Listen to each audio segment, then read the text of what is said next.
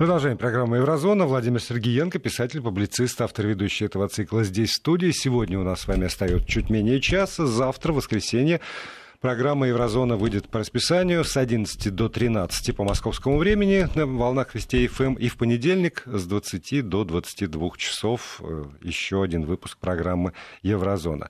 Если у вас по ходу сегодняшней программы, это ужасы какие-то сегодня э, сплошные, возникают какие-то вопросы, замечания, предложения, может быть, темы, э, то не стесняйтесь, 8 903 170 6363 для тех, кто пишет нам, подчеркиваю слово «пишет», в WhatsApp и Вайбере, либо 5533, это короткий номер для ваших смс-сообщений. Слово «Вести» обязательно в начале текста, чтобы смс пришла сюда к нам в студию. Ну и не забывайте, что смс платные. У меня такое ощущение, что вот э, про дачу это были только цветочки, а сейчас заговорим о немецкой школе, и это будут, будут ягодки. 1 сентября, э, начало учебного года в Германии тоже, или у вас там другие? Да нет, ну, не, ну, ну Владимир, ну... Ну что, ну, ну... не жил я у вас там, знаете. Если бы так было, что 1 сентября это начало учебного года, Здесь много нюансов, много хитростей. Вот так просто отвечу вам нет, и все. Нет, не 1 сентября. Нет. И живите с этим, потому что э, немцы придумали очень интересную систему. Она имеет объяснение, почему эта система существует. Значит, 16 э, земельных управ, 16 министерств э, образования, 16 югентамтов. Слушайте, у нас тоже, знаете, Здесь в каждом регионе что, свое министерство и каждая образования. земля имеет право делать, что она хочет. И у меня вот перед, перед глазами у меня календарь э, каникул детских. Почему? Потому что, конечно же, я тоже не знаю э, точное расписание, но я знаю, что оно всегда разное. И здесь я вас очень даже удивлю. Вот вдумайтесь, пожалуйста, что, например, в Баварии или в Баттен-Вюртемберге э, каникулы примерно плюс-минус в одно и то же время. Детские каникулы начались вот конкретно в Баварии 30 июля, не июня, июля. Ага, это так детские каникулы начинаются. Тут правильно, тут пишут, а пора ш... немцев опять освобождать. А школа, так, начинается. А школа начинается у них 10 сентября, не 1, 10. Если взять Берлин, то каникулы начались 5 июля. Но школа началась 17 августа. Дети уже в школе две недели практически. Слушайте, а тогда получается, что человек, который переезжает вот. из земли э, в землю, он вынужден все время учитывать разницу в сроках и, может Конечно, быть, разницу в программах? Это, это проблема, это нужно подстраиваться. Значит, э, в земле Хессен каникулы начали, начались как раз более-менее нормально 25 июня. Закончились уже 3 августа. То есть дети 3 августа, как, как правило, заканчиваются каникулы в пятницу, ну, то есть, понятно, суббота, воскресенье, понедельник в школу. Значит, там 5 августа был первый учебный день. Вот летние каникулы безумно короткие. Но вообще-то э, каникул много. И так кажется, что вот там летние каникулы прям катастрофа. Но дело в том, что первые каникулы уже осенью, как правило, это вон, я смотрю опять же, в Гамбурге первые каникулы начинаются уже 1 октября. С 1 по 12 октября уже каникулы у детей. Почему-то приурочено там? Какой-нибудь день э, единства? Дело в том, что здесь есть очень много хитрости. Эта система продуманная, не просто так. Конечно, вызывает э, это большую заботу, проблему, когда нужно переезжать из земли в землю, потому что ребенок может попасть вот под непосредственно разрыв образования. Но тоже правде нужно сказать. Ну, летом, когда на улице плюс 30, а ребенок должен ходить в школу. Ну кто ж там будет учиться? У них что, климатизированные помещения? Нет, конечно.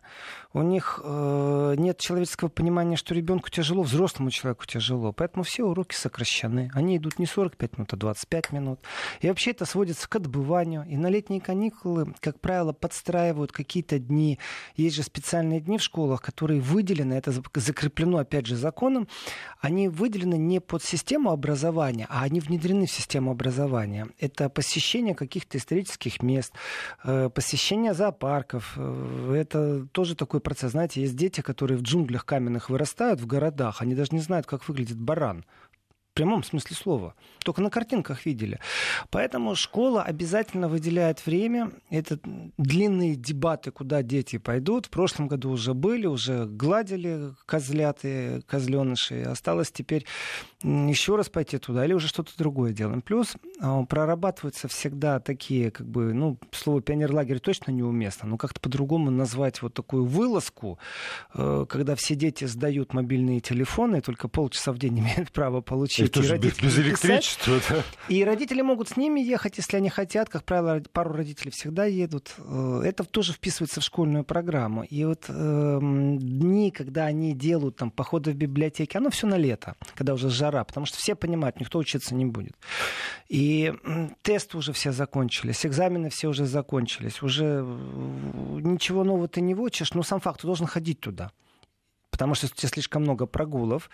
Есть такая нехорошая штука. А, если у тебя прогулы необъяснимы, то понятно, да, ты прогуливаешь, там вмешаются... Угу управление по делам молодежи и детей будут с тобой разговаривать, выяснять с родителем, который несет ответственность, не с ребенком, что происходит, как происходит. Ну, понятно, здесь надзорный орган должен быть. А здесь если вы написали там... Э, ну, представьте себе, что у вас ребенок, и это, фу-фу-фу, не дай бог, ну, что ребенок действительно по уважительным причинам пропускает. Ну, например, аллергия и, угу. ну, вот ну вот как есть, так и есть. Или там не очень сильно э, силен здоровьем, как ветер, как э, сквозняк, так сразу простыл и сопли. Ну и что, послать его в школу? И вот накопилось какое-то э, критическое э, прогульное состояние. И здесь очень грустно, потому что может быть принято решение, что ребенок социально не адаптирован, даже он будет круглым отличником. И будут педсоветы решать, а может его стоит оставить на второй год это является безумно сильной подстежкой, чтобы не было прогулов. Потому что родители, когда жарко, тоже пробуют взять отпуск больничный, тоже как-то то ли на дачу съездить, а, то ли на море, то, то ли к бабушке то, с дедушкой. То есть даже пропуски по справке от врача, это, это по тоже справке, повод, если, да? Да, без справок. Это включается надзорные органы, если они какие-то критические. Ну, понятно, угу. да, там классный руководитель зарегистрирует, потом администрация школьная. А вот даже если все по справкам, по запискам, ну, родители написали записку очередной раз, рано или поздно они спросят, что это, но есть шанс, и это действительно хвастка жесткая, потому что оставить ребенка на второй год, это не то чтобы унизительно, это действительно все знают, что на второй год остаться нормально. А знаете, почему нормально? Ну, не справился ты с математикой, там, ну, подумаешь, господи, что все математику должны знать. То есть психологически нет унижения. Но ребенок вылетает из того социума, в котором он был. Иногда это делается сознательно. Ну, такие случаи бывают, когда козел отпущения, вот, угу. когда мобинг постоянный. Иногда связано с переездами, когда попал в школьный вот этот вот график, и так совмещение произошло, и здесь максимально прогулял, и здесь максимально прогулял, у тебя просто пробел знаний. И педагоги советуют, что лучше на второй год, ничего страшного, с детьми подружиться, все нормально будет. Но существует уровень социальной адаптации. И вот здесь вот педсостав может принять решение, которое будет не в пользу ребенка, что он социально не адаптирован. Это отношение имеет ко всем. К хулиганам, которые постоянно дерутся. То есть ты справляешься с учебной программой, тянешь ее, но ты не справился с социальной адаптацией. Ты чужд нашему социальному кругу и социальным принципам поведения. И тогда это как наказание, и это стимул, чтобы ты не сочковал. Вот это вот на второй год. Это такая плетка, кнут.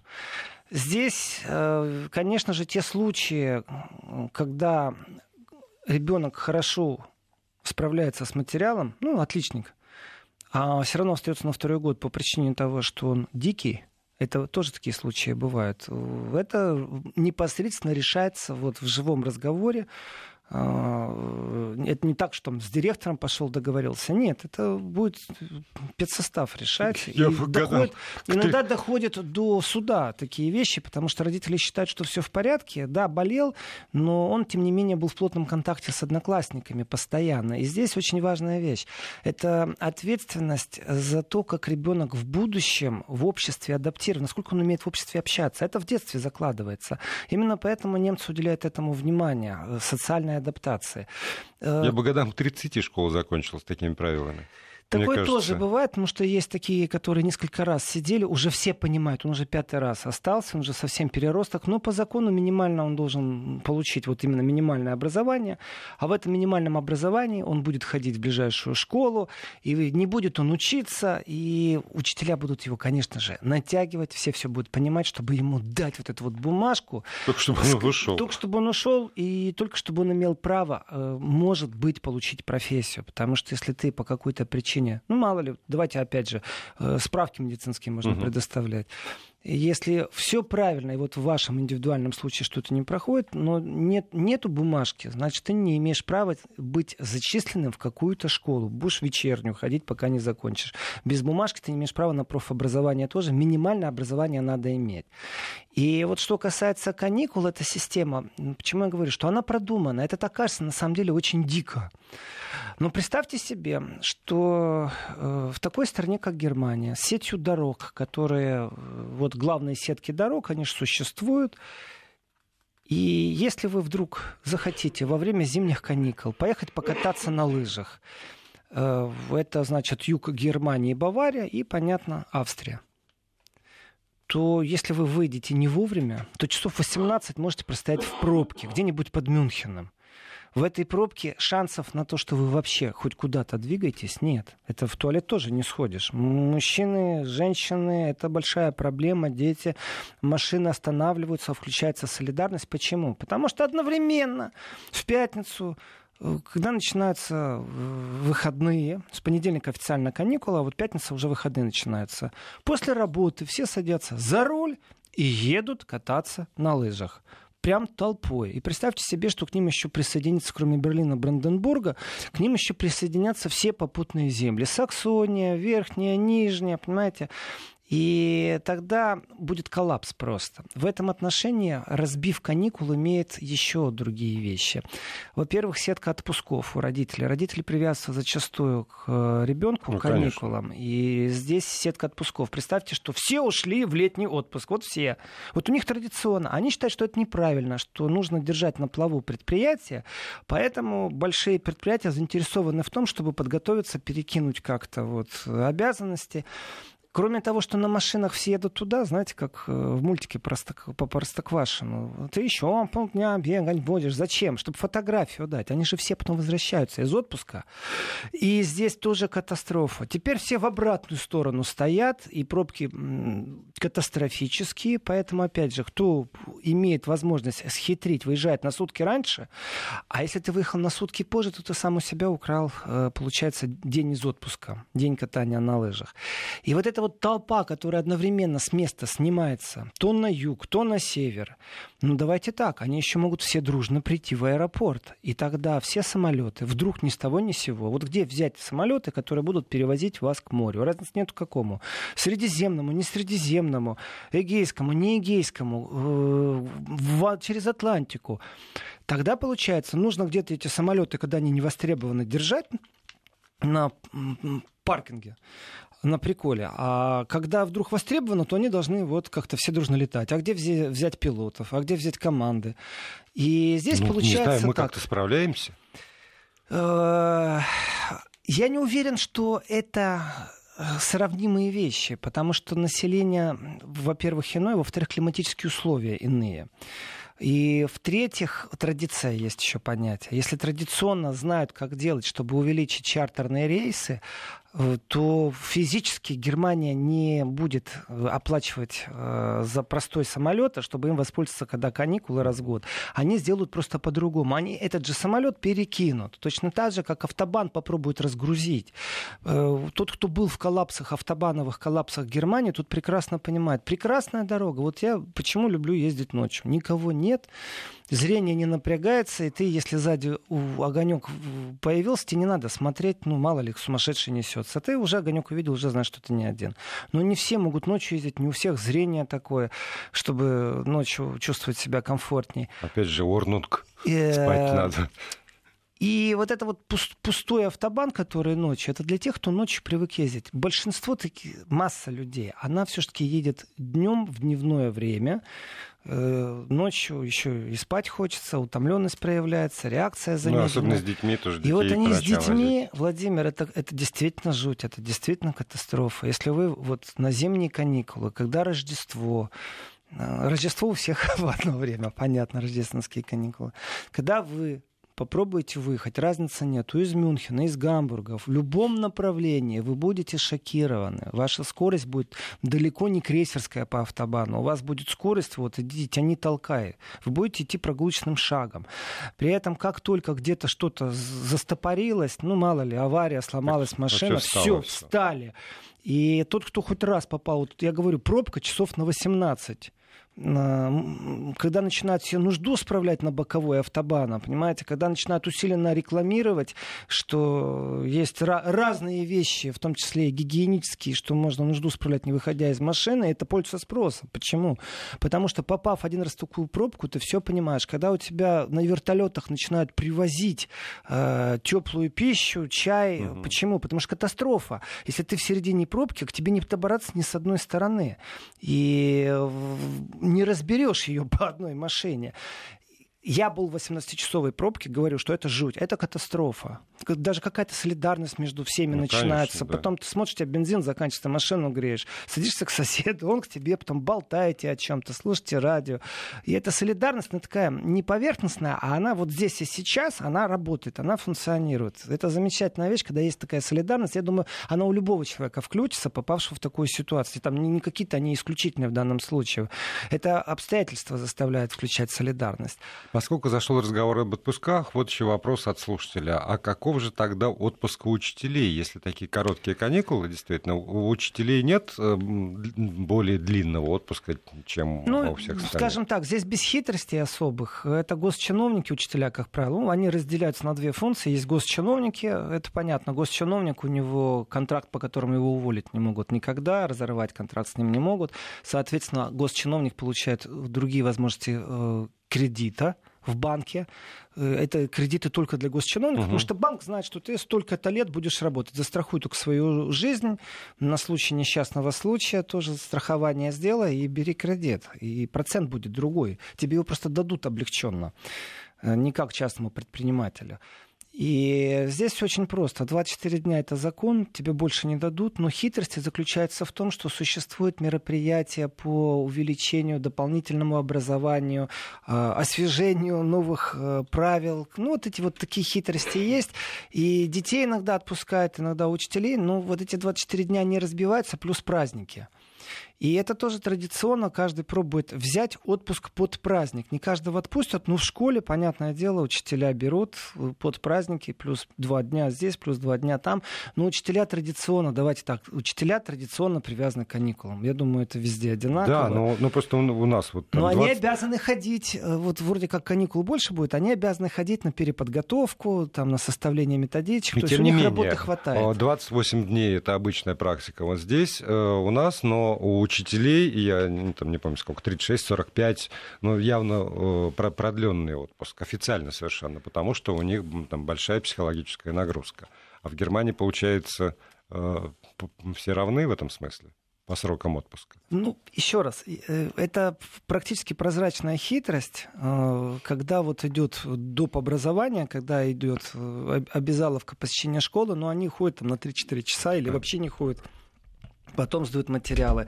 Это, ну, ну как сказать? Нет, я говорю просто это, про, есть, про, это, про это, тради, это традиционно, да, это традиционно. Что еще хочется озвучить? Э, вот кани, каникулы, которые продуманы вот с логистикой, не только самолеты, не только машины. Э, представьте себе еще такую вещь. Вот все гостиницы, которые есть, э, все э, фериенвонунг, апартаменты от частных лиц, которые сдаются, представьте себе, что вся Германия вот прямо сейчас двинется кататься на лыжах в Баварию. Во-первых, на горку не попадешь, санки не получишь. Во-вторых, не будет места, где жить. А потом все уедут, значит, места будут простаивать. И в связи с вот таким э, какой-то синхронизацией происходит удлинение загрузки туристического сезона. Это вещи абсолютно продуманные. Очень многие в Австрии, это точно по такому же принципу. И вот это удлинение туристического сезона, оно более-менее равномерно распределяет загрузку. Это касается гостиниц, это касается в том числе и, давайте так, любая канатная дорога или любой пляж, он тоже нуждается в том, что в момент наплыва туристов там должны быть задействованы дополнительные рабочие силы, которые контролируют техническое обеспечение, которые занимаются э, ремонтом канализации. Вся эта логистика продумана и ее не подвинешь. Это так и будет, и годы так это будет. Это касается логистики, даже в этом есть определенная прелесть. Совсем другое, это касается самой методики образования, того, как родители ну, относятся давайте, к этому. Давайте, давайте про, про методику после новостей, а пока один комментарий я все-таки прочитаю. Давайте. Почему эту жуть не рассказывают арабам? Может быть, домой уедут? Не смешно, если честно. Вот реально не смешно. Завтра будем говорить о Хемнице, шутка прошла мимо сейчас. Хорошо, завтра комментарий. Не забудьте включить радио с 11 до 13.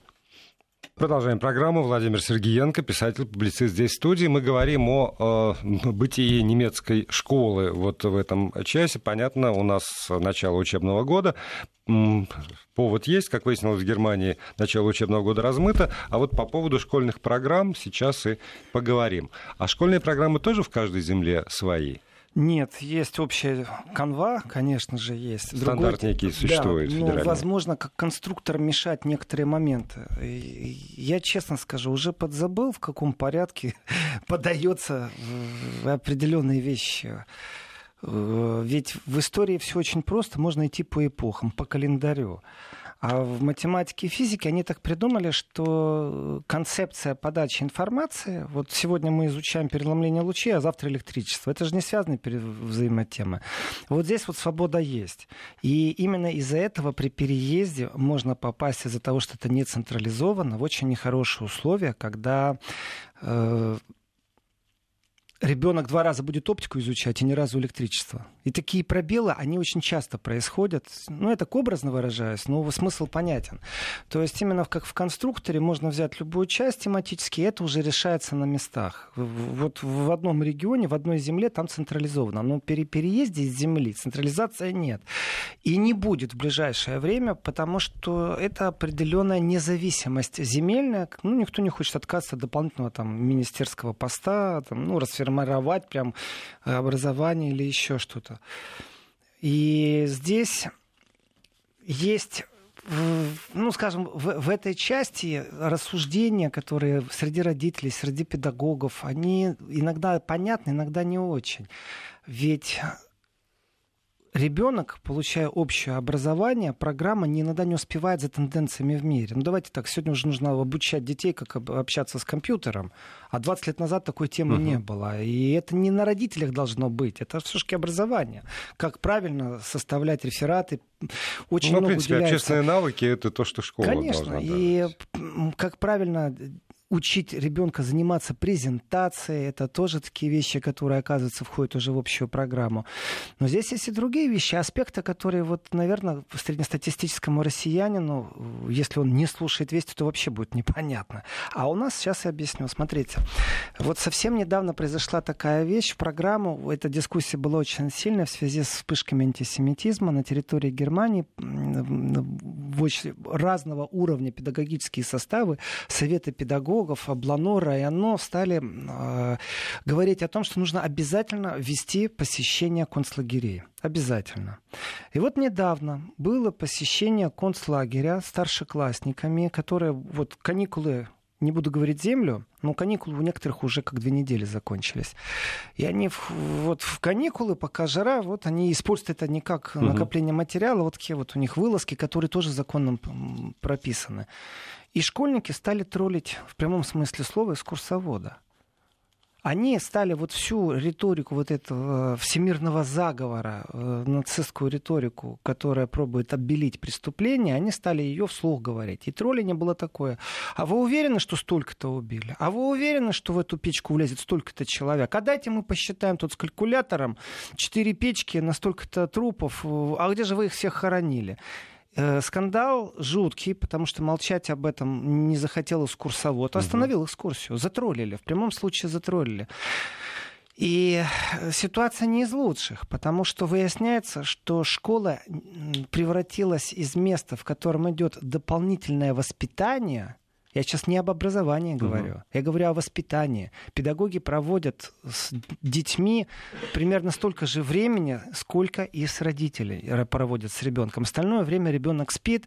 Еще когда у ребенка кружки, то вообще-то получается, что педагог несет ответственность за воспитание личности. И если он здесь пробует сам по себе выставить какую-то программу, то тогда мы не знаем, в какие руки мы попали. Вы знаете, он может быть идеологически заточен на партию зеленых, он может идеологически быть быть действительно нацистом. Откуда я знаю? Но если есть программа, я доверяю школе, что вот по программе.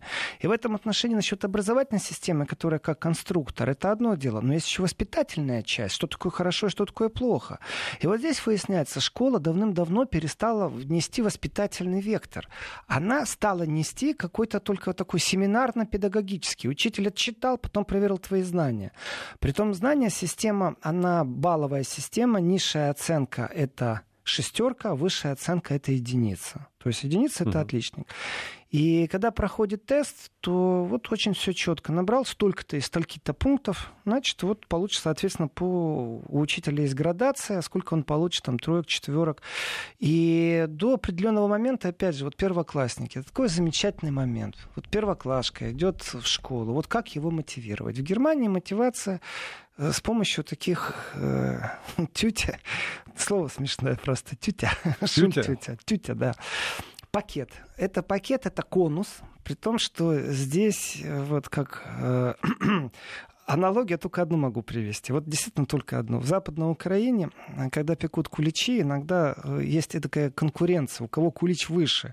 Доходит до маразова. Несут мужчины куличи выше себя угу. ростом. Вот школьный пакет, э, это такой конус, в который первоклашка получает игрушки, э, сладости и первые свои школьные принадлежности, которые ему нужны, с которыми он ознакомится. И он знает, что он это получит. Во всех магазинах в преддверии продается. Это один раз в жизни он это получает, он знает. И здесь тоже есть конкуренция, скажем так, э, без дискриминации, но в некоторых кварталах доходит до маразма. Эти пакеты такие, что родители еле несут. Это родители друг перед другом пробуют какую-то выпендриться. Да. Конкуренция не в том месте.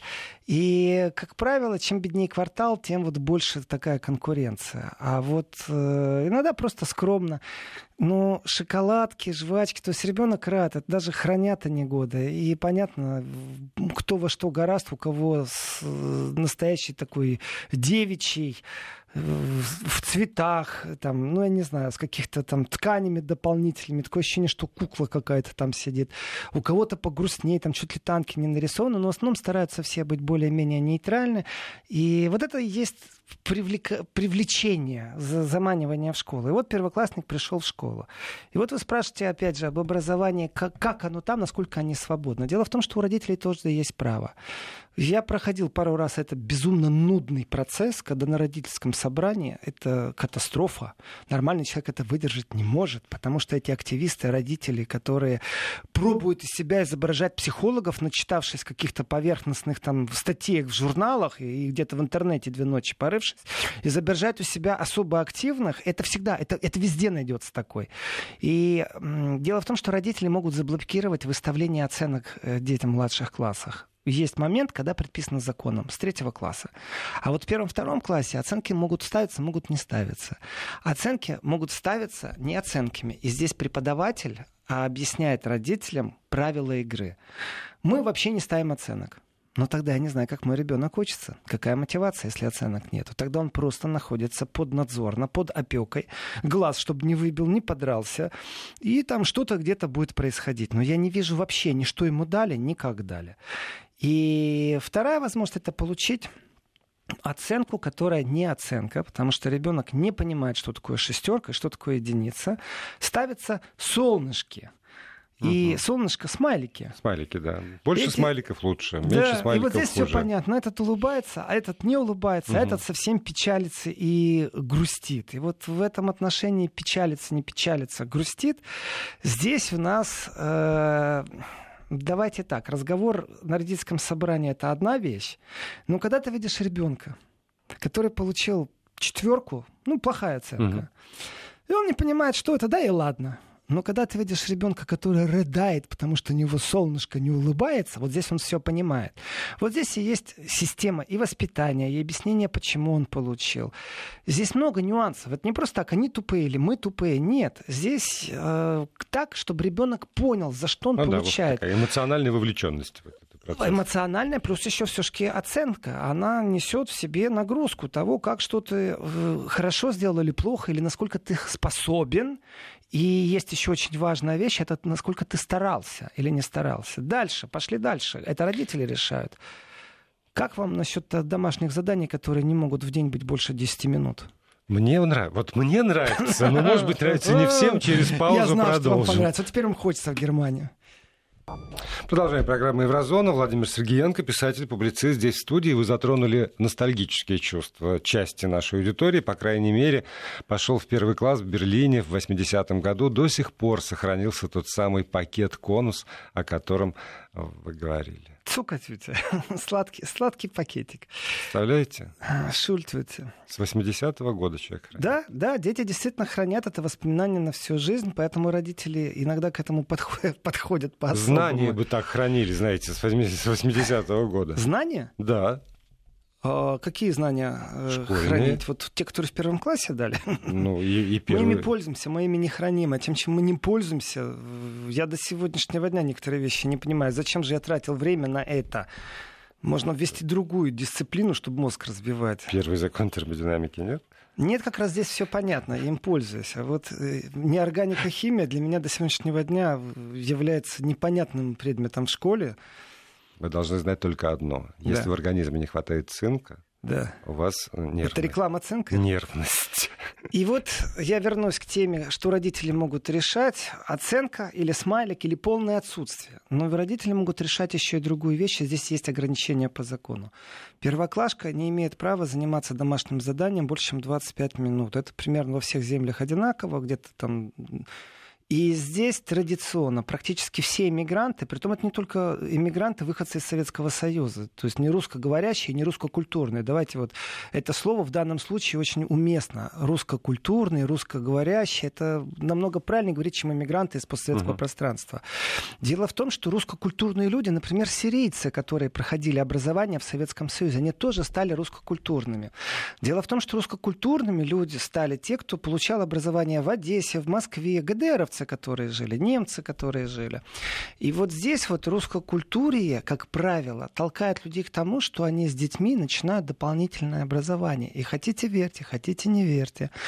Когда ребенок затаскан по кружкам, когда с ним все время там дополнительно занимаются, если ребенок вдруг начнет давать сбой и дойдет до того, что учитель обратит внимание, что психологическая перегрузка, ждите что к вам придет в гости учреждение по правам детей, надзорное учреждение. Может То быть, есть это правильно? да, Если ребенок я- все-таки дает сбой. это, это правильно. И вот здесь жи- живая грань. Мотивация, воспитание. Здесь без психолога никак не обойтись, потому что мы все исходим из собственного опыта. А в мое время, а в наше время есть люди, которые профессионально занимались. И меня вот всегда вызывал раздражение фактор, когда берут там школу психологии Германии или Америки или, или Нидерландов с их э, вообще методикой и начинают навязывать на территории России, Украины, Польши.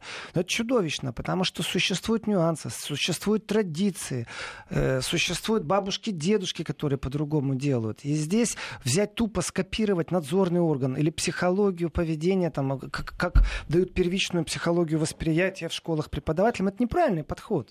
Есть, нужно, нужно свое иметь, своих э, научных э, сотрудников, которые это все разрабатывают, контролируют и пробуют сунуть методологию. Ну вот здесь тоже комментируют уже ваши слова по поводу э, домашних заданий. В некоторых школах, я так понимаю, у нас тоже вводится эта система, там без домашних заданий или очень маленькие домашние задания, и сокрушается слушательница, а как же тогда человек не привыкает работать? Как же потом он будет жить? В- Вот В наше же, время были Я не домашние. знаю, если сегодня в России уроки труда, но вот на территории Германии уроков труда нет. И кажется ерунда, вот кажется ерунда.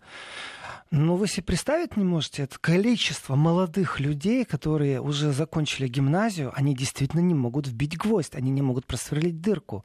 Они никогда этого не делали. И они считают, что это их право. Они действительно относятся к этому как к своему праву. Для этого есть что другие мне люди, это да. не нужно, э, я найму человека, в крайнем случае покалечусь. Действительно, это правда. И э, насчет религиозного и общественно-политического воспитания, это тоже очень такой интересный нюанс. Это ваше право родительское. Долго обсуждается, долго рассказывается. И приходит на родительское собрание познакомиться с вами человек, который будет преподавать. Я тоже за свою родительскую жизнь видел разных преподавателей. Я видел вот этих вот, которые религию будут преподавать. Да убегать от него надо было. А это Это обязательный не- предмет, да? Обязательно, нет, у вас обязательные э, часы посещения, но выбор за вами. Пойдет ребенок на религию или пойдет на обществоведение. Это ваш выбор. Мгм. Дело в том, что давайте так, в Баварии на религию пойдут практически все. И спокойно с этим пойдут. Но у вас есть, например, мусульманская семья, которая католическим, а специально к вам в деревню автобусом не будут привозить имама. Ну, мало ли. Или человека, который знаком с мусульманством. То вы можете пойти на общественное... Как, как альтернатива. Ну, например, в Германии в, в разных землях по-разному. Есть земли, в которых очень мало католиков, а много евангелистов, протестантов. И вот приходит тебе этот протестант, э, который должен вроде бы как нести идеи христианства, хотя бы ознакомить, ну вот просто Мгм. в, в любой форме, как легенду, как сказание. Ну, Есть формы, в которых детей ознакомливают вообще с догмами религии, даже если это как легенда или сказка подается. А он тебе начинает гнать политику толерантности, восприятия, чуть ли, ну, такие незеленые э, замашки. Я имею в виду сейчас партия Мгм. зеленых. И это чудовищно. Ты от этого должен убегать. Это навязывание догм, которых точно тебе не нужно. И когда ребенок приходит тебе домой и говорит, я больше никогда не буду есть мясо, или наоборот, а как вы смеете, э, вот, а ты не можешь забрать уже.